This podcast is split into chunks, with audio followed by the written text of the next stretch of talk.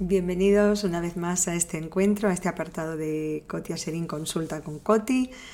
Eh, como os he dicho otras veces, este es un espacio para todas las preguntas que me hacéis, todas son maravillosas y muchas de ellas pienso hay muchas personas que también mm, quieren saber lo mismo, preguntarían la misma pregunta y con mucho gusto la comparto con vosotros. Fijaros, hoy nos vamos a centrar en el tema de las compras, que estos días ya sabemos que son días de mucho comprar, no sé por qué, pero son días de mucho comprar. Bueno, en eso, eh, pues como siempre, hay varias reflexiones que me gustaría compartir con vosotros. Una de ellas es, por supuesto, si necesitamos tanto. O sea, si ya os digo esto, es que ya sabéis, ya, ya sabéis que mi teoría es que no necesitamos tanto.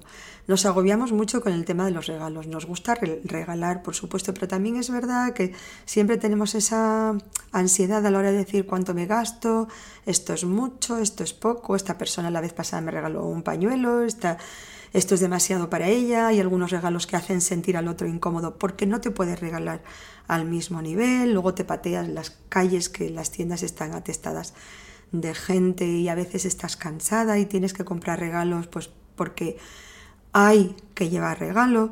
Bueno, en ese sentido, de verdad, de verdad pienso que tenemos que subir un escalón, imponernos otras metas, vivir un poco el, día de hoy, el presente. Creo que nuestras casas están abarrotadas de cosas que hoy día, por ejemplo, que hemos utilizado tanto el Zoom para hacer entrevistas, para videoconferencias, para teletrabajar, nos hemos dado cuenta hasta qué punto las personas cuando aparecían en el Zoom, madre mía, o sea, es que ya apareces delante, parece, que estás en un almacén, pero es porque nuestras casas están así. La mayoría de nosotros tenemos casas, pues eso, muy llenas de cosas que no sé hasta qué punto la, necesitamos. Yo, personalmente, Cotia Serín, pienso que no la necesitamos. Yo cada vez procuro tener menos estoy encantada. Entonces, por un lado, es no llenarnos de cosas que a lo mejor algunas de ellas ni siquiera la vas a usar. Luego a veces te regalan algo y dice qué pena porque se ha gastado X mm, euros. Esta persona no tiene tanto dinero y este, pues por ejemplo, imaginaros, es un perfume floral que a mí me cansa y no me gusta y me agobia y luego tienes que buscar quién lo va a disfrutar, ¿no?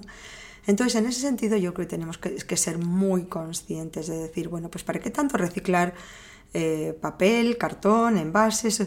Compremos menos, compremos menos. Comprar, gastar no es la única forma de hacerle sentir a alguien querido. Le puedes pagar un masaje, le puedes eh, regalar un viaje. A mí, por ejemplo, hace muy poquito, bueno, pues estuve porque hacía tiempo que no había ido al Prado a visitar el Museo del Prado, que, que os voy a decir, es, es, es maravilloso, es uno de los lugares que uno debería de ir, y más si alguien vive en Madrid, pues por supuesto. Y entonces, en ese sentido, pues sí, pienso regalarle, ¿sabéis cuánto, cuánto cuesta un abono al Prado? Para, creo que para todo un año parece que son 95 euros. Y te da derecho a pasar, creo que es una vez al mes, si no me confundo, ¿eh? es una vez al mes a la exposición eh, fija. Imaginaros, qué regalo tan bonito, tan maravilloso. Además es una manera de educaros y buscamos qué regalarle a, pues, a los chicos, a los adolescentes. Es una manera de iniciarlos a, ellos en otras rutinas que tal vez ellos no lo buscarían o quizás sus padres tampoco. Pero a la vez, si tú le regalas a un niño, una chica, un chico joven, un, eh, un, abono al Prado, pues ya la familia también va a ir, porque no va a ir solo. Es una manera de que, de que uno descubra también otro mundo, eh, una manera de enriquecer un libro, eh, algún puzzle, un hobby, alguna manualidad, hacer punto, crochet. O sea, yo todas estas cosas aprendí desde muy pequeñita y reconozco que me encantan y que tuve la suerte de cuando era pequeña nunca estaba aburrida. Pero es que la vida, Dios, me rodeó de personas que sabían hacer cosas con las manos y yo pues quería aprender y disfruté muchísimo y me parece que todo eso solamente nos enriquece. Entonces, eh, paremos un poquito el carro, pensemos un poquito quién necesita toda esa abundancia, cómo nos inundan y cómo nos hipnotizan a la hora de qué es lo que tenemos que comprar, qué hay que regalar a los niños. Yo no sé si os habéis dado cuenta, pero si abrís una televisión en estos días, vais a ver un bombardeo de juegos, de juguetes, donde les hacen a los niños sentir que el mundo es todo glamour y, porque se compran un juguete determinado y se ven pues eso, el fake de familias felices porque están jugando con este juego. Bueno, lo que más feliz nos hace a todos es compartir y estoy seguro que todos y todas cuando pensamos en nuestra infancia, en nuestra adolescencia, pues mm,